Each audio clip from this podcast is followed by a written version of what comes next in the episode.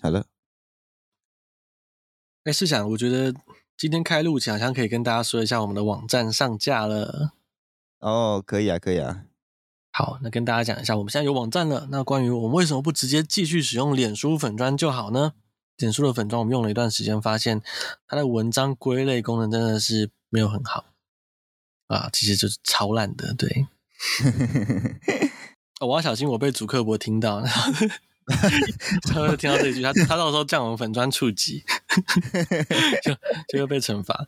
但总之啊，脸书的旧文章啊，它会一直一直被新的文章洗下去。那有时候甚至我们旧文章呢，就算使用关键字搜寻，也怎么都找不到，就非常麻烦。那我们有了网站之后呢，大家以后就可以清楚明了的知道我们所有产品跟服务不会被沉下去。但目前网站它还在缓慢的往上浮起来当中。大家可以多去点击它。我这一集就把那个我们的网站链接放在说明栏。Oh, OK OK，大家无聊就去点击它一下。对对对，那想看也点击它，不一定要无聊这样子。希望它慢慢的浮起来，浮到那个搜寻结果的前三个。那搜寻什么呢？大家可以在 Google 搜寻台北城市狩猎就好。后续呢还会把我们之前在脸书上面写的文章呢，再陆续陆陆续续的更新上去啊。对对对，对，对，让大家不用在 FB 翻，真的真的很难翻，FB 真的很烂。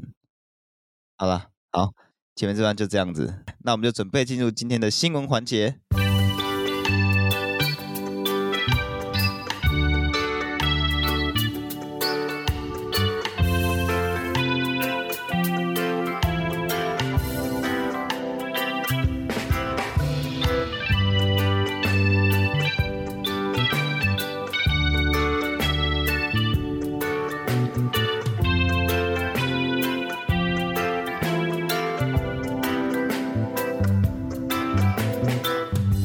大家好，我们是 TPHA 台北城市狩猎，用轻松又专业的方式带大家体验大自然的生态导览团队。欢迎来听我们的生态杂谈，一起了解台湾和世界上的生态议题与时事。我是世祥，我是口勇。我们每个礼拜六中午十二点都会准时上架。好，那我们马上进入今天的第一则新闻。那这则新闻呢是在讲说，桃园的大有梯田生态公园呢。日前在脸书发文预告说，由于园区内的大白鹅，就是一种就是鹅啦，它近期咬伤了民众，所以呢，他们要替大白鹅寻觅新家。那之后生态池呢将只会保留鸭子。那这个消息一出来呢，便引起民众的热议。许多民众呢表示说不舍，并且希望让鹅留下来，认为有动物的存在才符合生态公园的定义。那既然是生态公园。民众就应该与学习与动物共处，希望不要剥夺了孩子们近距离观察动物的机会。这是呃大部分民众所所表示的。那我们现在稍微了解一下事件的起因。那据了解呢，整起事发经过呢是有只白鹅，它靠近了公园内的一名成人。那该民众呢用呃身上的包包将鹅驱离之后呢，白鹅随后走到了一名小朋友旁边。对，哎，我不知道为什么资讯网这样写，但是这个小朋友就就是他的小孩。OK。好，岂料鹅呢便向小朋友发动了攻击。那小朋友的伤势呢集中在手部跟脚部，那心里呢也受到了很大的惊吓。那家长呢便质疑大白鹅的体型过大，如果跟公园内年龄比较小的幼童呢起冲突之后呢，后果将不堪设想。而公务局呢他们也回应说，公园都有保险，一定会给予理赔。不过家长仍然难以接受，希望将大白鹅移出公园。好，我觉得其实呃，有来听我们节目的，有些可能是在都市长大的小朋友，那他们可能不知道蛾子真的很凶，而且咬人的真的有够痛。嗯、那呃，我身边就有人进到蛾的领域范围内斗蛾，然后被咬到过，他真的被咬很惨，咬他的手。但其实我说真的、啊，你想想看，白鼻星和梅花鹿如果要咬人的话更痛。那黑熊咬人就更不用说了，但国家公园管理处他们会选择移走所有这些有领域性，而且会在领域范围内攻击民众的野生动物吗？他们会移走他们吗？我觉得是不会的。尤其通通常当你挂名生态公园、国家公园、保护区之类的名号的时候，你就有个责任要做好的第一件事情是明确的知悉你们的园区里面的所有动植物资源，并且呢应该要教育民众正确的应对观念，以及面对野生动物应该避免的行为。对，而不是一昧的想要移除可能造成问题的动植物这样。那其实现在有越来越多所谓的生态公园，他们都用呃很单纯的那种一般社区公园的经营思维在管理。好，就是他们今天有枯木倒木怎么办呢？就移走。那有动物比较凶怎么办呢？就抓走。那或者是说园区内呢的木头设施呢，常年下来会腐朽，那怎么办呢？他们常常就是把全面换成塑胶的这样子。嗯，但其实这些解决方法呢，是一般公园的管理办法，它并不是管理一个生态公园应该有的思维。那公园里面的一草一木其实都互相影响，而构成了一个类似网状的生态系统。所以今天呢，你公生态公园里面出现枯倒木呢，你只需要把它移到一个不影响行人通行的位置就好。那这个枯倒的木头呢，它会成为许多小生物的食物来源以及呃新的庇护所这样子。好，那今天呢，如果说你是知道你的生态公园里面有一种生物比较凶猛，那你身为经营管理者，你同时也要知道它在园区的生态系统中可能占有重要的一席之地。那需要通过比较缜密的讨论跟评估过后呢，才能决定是否应该要移除，或是应该做其他处置，而且呢，也应该要以强化民众应对园内动物的知识为目标，而不是说今天有家长的一句话呢，就让大家让大家都毛起来抓走动物这样子。嗯，对。不过这个案例还有讨论空间，就是白鹅呢并不是原生物种，所以我其实并没有完全 反对移走白鹅，对我来说是，嗯，还好，可可移可不移。嗯、但它的问题点在于。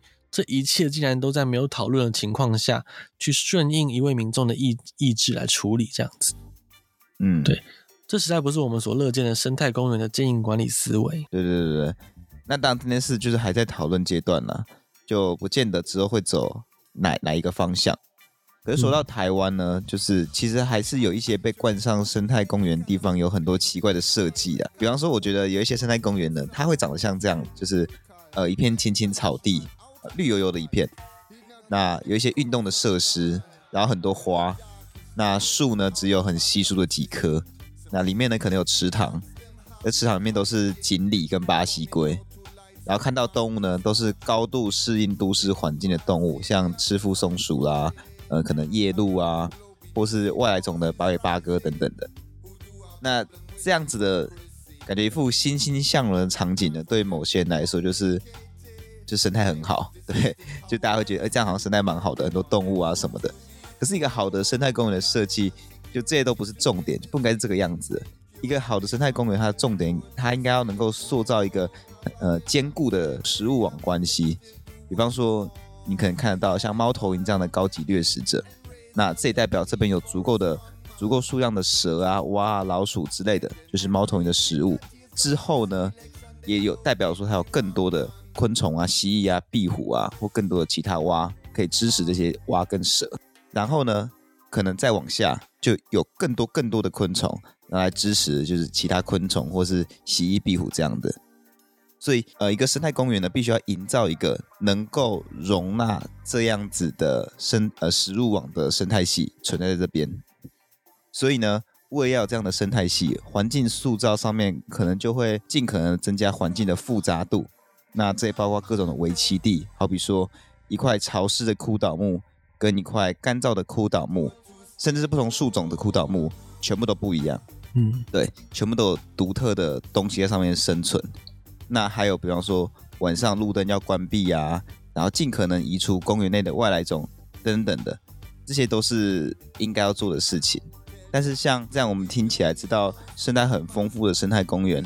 往往呢是呃很多虫的，然后看起来偏杂乱的，因为在逻辑上想很自然嘛，就是嗯，森林里面的生态一定好嘛，就是一个原始森林的生态一定好嘛。那原始森林不可能是什么各种东西井然有序的排好啊，很干净啊，就不可能。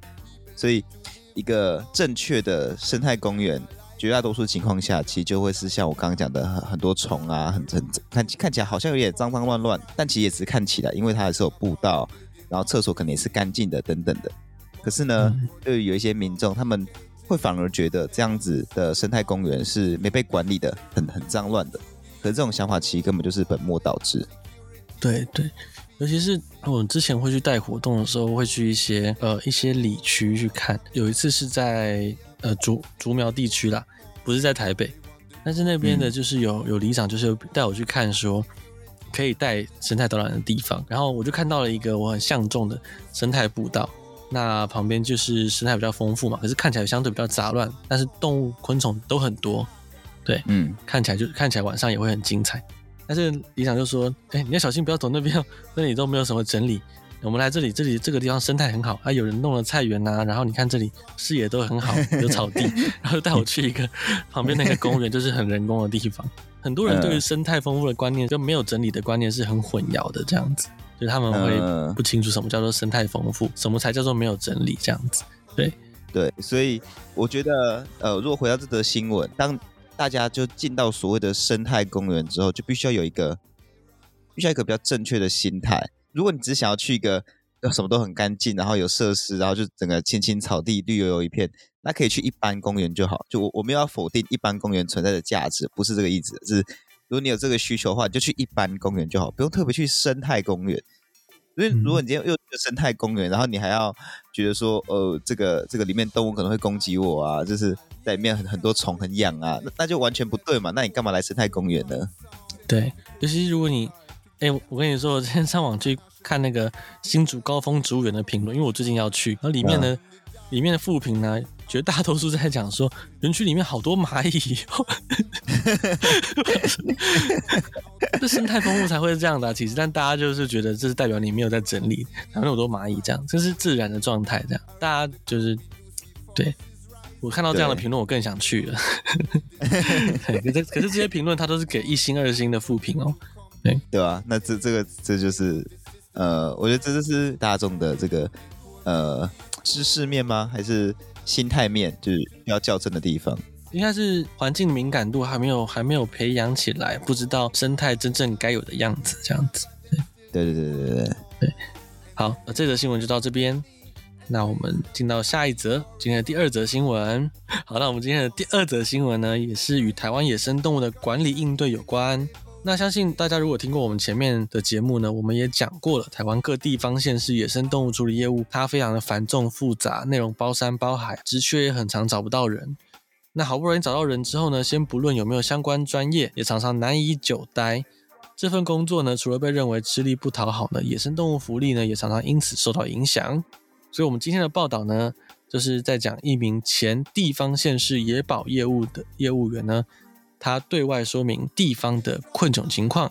嗯，他表示自己呢就读某校的森林系，虽然很多野生动物他都还不认识，但是业务却非常的多元，从受理检举拆鸟网，然后呢抓违法猎捕及贩售的野生动物活体之外呢，还有定期登记饲养宠物的查核等等，他都要负责承接。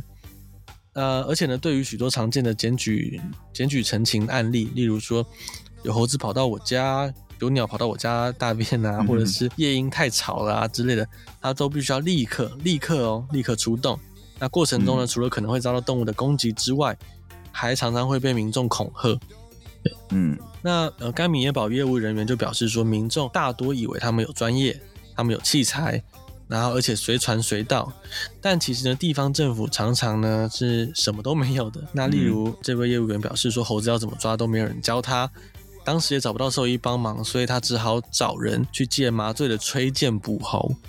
那过程中呢，有太多的瑕疵，而整件事情认真追究起来，也有非常非常多的不合法之处。对，嗯，对。那我觉得这个新闻的戏可以分成两个角度来讨论。第一个就是这位业务人员所陈述的台湾的生态领域人才缺乏，加上职位稀缺的困境哦。对于资源更加充足的直辖市呢，其实是相对容易找到所谓的专业人员的，无论是找员工或者找顾问，都比其他的县市还要容易很多。那其他的县市的地方单位，甚至是直辖市的边陲郊区，要设立一个特别的辖区，并且找到很多个。刚好都能够 cover 各种野生动物专业的当地专家来负责承办业务，是非常非常吃运气，而且我我是觉得几乎是难以做到的。那常常也只只找到一个人，那这一个人呢就必须要承接所有生物类群的案子哦。那有时候这个人还不是专家，他只是一个比较勇敢的一般民众，受过几次的教育训练就就上阵了。那那这边讲几个例子哦，就是像。新竹县的野保承办人员只有一个而已，那他是隶属于森林自然保育科，一年呢大概有上百只的保育类救上任务，从天上飞的啊，地上爬的，到海中鲸豚啊、海龟搁浅等等的，都是他要管的事情。还有像是桃园市农业局林务科野保业务，也只有一个承办人员跟一个人协办，所以就两个人。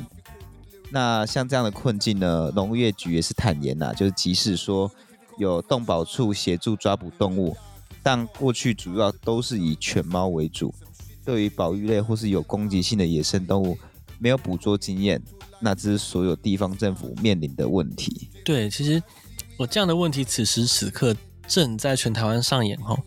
那这篇报道最后还要点出。甚至有动物福利直接受到侵害的案例。嗯，就该业务员表示说，有个检警他破获了数十条走私毒蛇的案子，但警方却要求他保管这些证物。那因为他没有相关的技能，那看到关在笼中的毒蛇，他是不敢处理的。嗯，那四处拜托以后呢，才借到地方暂时安置毒蛇，但却依然没有任何人敢喂食毒蛇，所以毒蛇最后就活活饿死。那直到尸体发臭了，然后到附近居民难以忍受了，他们才设法清理。所以呢，如果说我们不从地方政府呢去改革整个制度，那野生动物的处境只会更加艰难。毕竟呢，地方政府比起中央，地方才是在所谓的生态保育的比较前线、最前线的位置。嗯，对。呃，每年呢，我们持续被削减的野生动物保育经费呢，也会让招揽那个相关人才更为不易，陷入一个恶性循环。嗯，那所以说，我们觉我是觉得说，让野生动物的业务回归专业呢，大家目前各单位从中央到地方到民众到相关团团团体生态人都喊得很大声，但现在听起来呢，只是口号。那我们要让它尽量的，就是慢慢转变成真正真正能够做到的事情。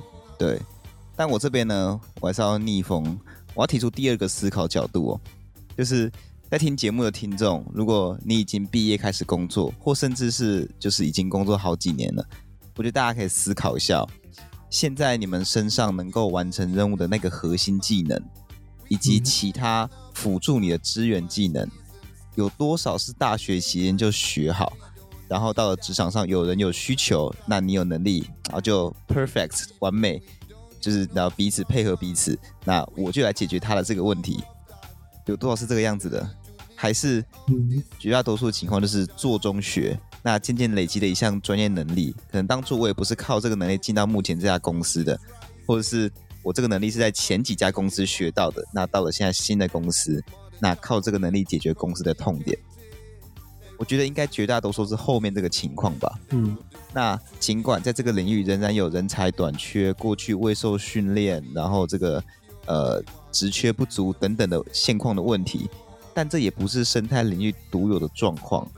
所以，如果其他领域就是有人能够突破这种困境，那为什么生态领域的人不行呢？我举个例子哦，像刚刚毒蛇那个案例，他是一个森林系毕业的学生，好，他可能不熟毒蛇，呃，讲毒蛇也蛮怪的，反正他可能不熟蛇，嗯，不知道怎么喂，不敢喂，那他有没有办法能够找到会这项技能的人？像我啊，我我也我可能我也没看过蛇，呃不是我没看过，我也没有喂过毒蛇，没有我也没有养过毒蛇，对，那我知不知道有谁可能有能力做这件事情？我我当然知道，因为我是在这个领域当中，所以即使我没有这个能力，我没有这个知识，但我还是可以找到人去帮忙我做这件事情。那如果说连这件事情都做不到，是不是其实在就是工作能力上面也是自己是呃需要？呃，通盘的去去思考的部分，对对，其实我是当时是觉得还有还有更多解放啊，但是他没有真的讲清楚当时的工作环境、工作情况这样子。对，哦，确实啊，确实，对，搞不好他同时还有好超级多件就是那种案子在同时进行，然后各种疲于奔命，有可能。嗯、不过也确实有可能像你讲的这样子，其实动物实在太多类群，有不同的专业技能的人存在，一个人不能够包山包海，所以。所以确实应该是要有需要的时候就要找人支援才对。嗯，对。那就是我我一直觉得啦，我们当然可以，就是很很多东西是政府该做的事情。可是呢，嗯、我们毕竟没有办法，就是直接叫政府干嘛，政府就干嘛嘛。所以除了持续的倡议、持续的希望政府能够去改善环境之外，我是觉得我们也应该做一些我们力所能及的事情。那我我不知道，可能对有些人来说，这就是那种比较奴性，就是 在这样的在这样的环境，然后你你就想说，哦，都是我自己，我该改变我自己，这个很奴性。可是我我不觉得啦，我只觉得说啊，反正政府那端你也没办法做什么改变嘛。那你力所能及的事情做完之后，剩下的时间除了抱怨之外，可能还有很多其他事情可以做。嗯，对，所以 anyway，我们我只想讲就是说，我、哦、这个也不代表口勇立场，代表我自己的立场而已。就是说，呃，虽然我们在这样的辛苦的环境下面求生，可是大环境改变不了的情况下，有一些我们自己能做的事情，这些都还是我们需要对自己有所要求的。对对，好，好，突然变得很严肃，对对，变得突然变得有点严肃。对，因为因为我我觉得像我我们是生态、嗯、生态新闻的节目，可是其实很多生态新闻、生态事件。遇到的不只是单纯领域内的事情，嗯，包括动物知识什么的就不单纯，其实还有很多是在其他领域也通用的事情。就是如果我自己有想法的话，我也会想要提出来跟大家分享。这样，对，好了好了，赶快到下一则新闻了。下一则新闻吗？好好，那今天的新闻都跟政府与生态之间的关系有关联。那这个呢，下一则新闻是一个良好的工程案例。好。那台东县政府呢，将一个原本不到一百万元的工程呢，而且这种工程通常都可以快速执行，这是所谓的清淤工程呢，他们把它改为花费十个月，跟生态团体、施工团队讨论沟通，并对施工单位进行环境教育训练后，才进行动工的一个工程。好，那台东县政府呢，对于台东森林公园改善工程的这个举动呢，为友善生态呢建立典范。好，那这个工程案件呢，确实就像我刚刚讲的，它发生在台东森林公园内。那园区内的露丝湖呢，其实生态资源非常丰富，但湖内的泥沙常年淤积，所以必须清理。但有鉴于湖域生态呢又相对敏感，为了降低施工对生态的冲击，台东县政府呢才有这个举动。我觉得值得跟大家说明了的事情是，这个原本呢只是一个大约只需要花费七十六万工程费的一个小工程，而且呢这种工程在台湾呢目前在法律上不需要办理生态检核哦，对，所以这种反差就很大了。这是台东县政府他们进行自主的提升，而且这种提升的程度呢，你可以知道在台湾是首屈一指，一定是首例。嗯，对，嗯。那另外身为生态 Podcast，我觉得我们。应该也要协助一下本次清淤案的设计监造公司，他们叫做造奇工程顾问单位以及施工单位建林土木包包工业包包工，你把人家的名字好好念。好，建林土木包工业，然后呢，还有他现生态检核团队熊良心生态公司。好，那这三家公司呢，我们帮他们曝光一下。那感谢台湾有这样的一群人，愿意让工程慢一点。然后呢，麻烦虽然稍微多了一点，但是呢，却会对环境来个更好一点。嗯，好，那这是好的事情了，就是你愿意为了一个森林公园的一个小湖泊去做这样的事情。对，但其实回头看看台湾许多在生态敏感区的施工案呢，却不是这么的好，就是常常要不是便宜行事啊，要不然是在搞闪电战。嗯。闪电战是怎么回事呢？你看哦，这金门慈湖呢，差不多在去年初的时候呢，他们在水獭的出没区。一夜之间把大片的树林砍光，这个这个效率要多快？对，他们做这种闪电战呢，让所有人都欲哭无泪，而且你动工都动了，他们地表的比较茂密的植被呢，也没有办法在短时间之内弄回来。对，嗯，但是类似的让人心寒的案例还有更多更多。那我只希望说，未来大家整体的环境素养能够提高，然后让这种事情越来越少，然后呢，也让台东这次的这种案例越来越多。没错，没错。我真的难得有生态工程相关新闻，就不是负面的新闻。对对对，好多负面的案例，我我都觉得我们现在看到新的新闻就讲工程，又是负面的，就觉得好像好像之前讲过类似的东西，是不是要跳过？对对对，其实我们我们后来有一些集数不讲，并不是代表说没有这样的工程。基本上我们每每两周在录制的时候，都有新的生态工程是不好的、不不良的工程。但是因为我们实在讲太多，我们就筛选掉，想说，嗯，这个先先算了，这样子。对，就可能大家都听过了这样子。对，除非除非太严重，又又严重出新、嗯、新境界，我们就会再讲。对对对对，所以像这样才是觉得特别棒、特别鼓励啦。对。而且我跟你讲那个金门慈湖水獭那件事情啊，嗯，我有个学弟，他有够水，他那个时候好像就在金门，嗯哼，然后他就安排那两天晚上要选一天去看水獭这样子。哦，哇！就他就是那个第二天早上先想去去看环境，突然变成那样子。他是第一批发现的人呢。对，他他没有自己发文，他就想怎么会有这种工程，然后他就觉得看水他无望了。然后稍微再晚一点点，下午的时候，那个生态的许多论坛就发出这个案件了，这样。嗯、呃，我学弟才知道说，原来这个不是很好的工程，这样。